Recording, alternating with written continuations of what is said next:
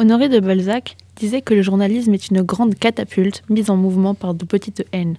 Cette, citation décrit bien le milieu dans lequel travaille la journaliste Sonia Ghazali, mais dont la fonction est mue par des haines bien plus profondes. Elle a 38 ans, elle est donc journaliste et correspondante à Kaboul pour RFI et France 24.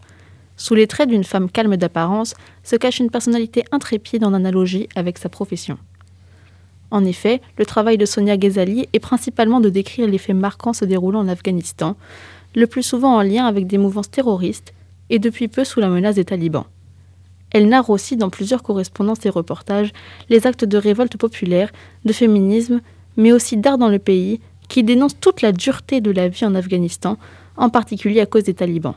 Sonia décrit aussi le quotidien des journalistes, en particulier étrangers, en Afghanistan. Il y a eu ces comportements euh, assez euh, étranges qui sont apparus euh, dans la capitale, des hommes qui se sont mis à arracher les portraits des femmes qui ornent les, devantures des salons de beauté, par exemple.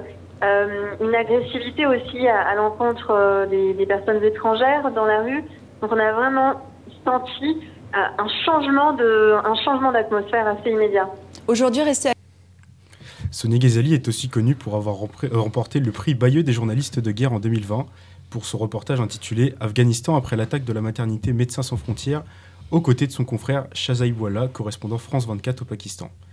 Dans ce reportage sur l'attaque de l'État islamique, Sonia relate, avec une voix paradoxalement sereine et posée, les faits atroces de la mouvance terroriste sur fond des pleurs et des cris des parents apeurés, un reportage poignant et fort en émotion. Plus récemment, en 2021, après le coup d'État taliban, Sonia Ghazali est tâtée en France. Elle raconte l'arrivée surprenante et chaotique des talibans dans, la capitale, donc à Kaboul, à l'antenne de France Inter. Personne n'imaginait que tout le pays allait tomber aussi, facilement aux mains des talibans et que Kaboul allait tomber aussi rapidement euh, également. Et ça, c'était un énorme choc. Mais d'ailleurs, même des personnes au sein des forces de sécurité étaient extrêmement étonnées. des personnes des services de renseignement nous ont dit qu'ils étaient sidérés de voir comment, à quelle vitesse en fait euh, les, talibans étaient parvenus à, s'emparer de, Kaboul et de, tout le pays le coup d'État de ceux-ci a pris, de court l'entièreté de la population, ce qui a entraîné la fuite de milliers d'Afghans que l'on peut constater dans des vidéos tristement célèbres prises dans l'aéroport de Kaboul. Alors il était important pour nous de nous exprimer sur Sonia Ghazali car elle occupe un poste nécessitant d'être mise en lumière, de par le courage mais aussi le sang-froid dont il faut faire preuve, d'autant plus en étant une femme et une journaliste étrangère en Afghanistan.